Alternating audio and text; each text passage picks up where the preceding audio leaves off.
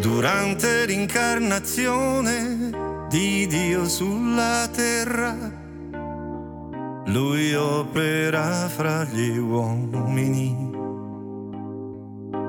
Tutto ciò che fa ha uno scopo, sconfiggere Satana. Sconfiggerà Satana conquistando l'uomo e rendendovi completi. E la vostra fortissima testimonianza segnerà la sconfitta di Satana. Dio si è incarnato per sconfiggere Satana e salvare l'umanità.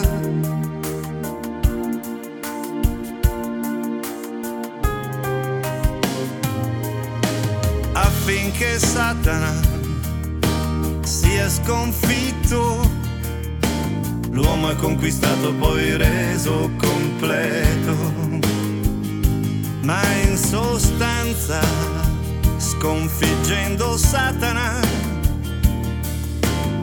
Dio salva l'uomo da un mondo di dolore.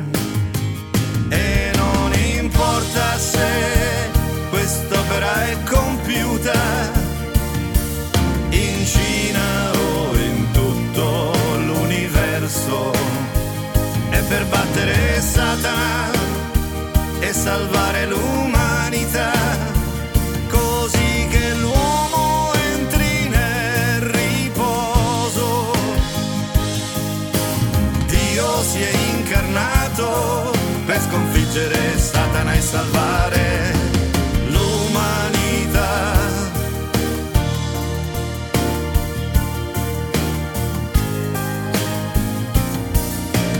Dio si è incarnato in qualcuno di ordinario proprio per sconfiggere Satana. L'opera di questo Dio di carne tutti quelli che amano Dio sotto il cielo ed è per conquistare tutti gli uomini ed anche per sconfiggere Satana.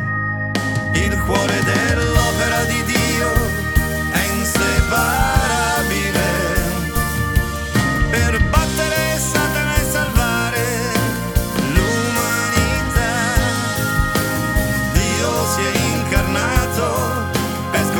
interessa te ne salvare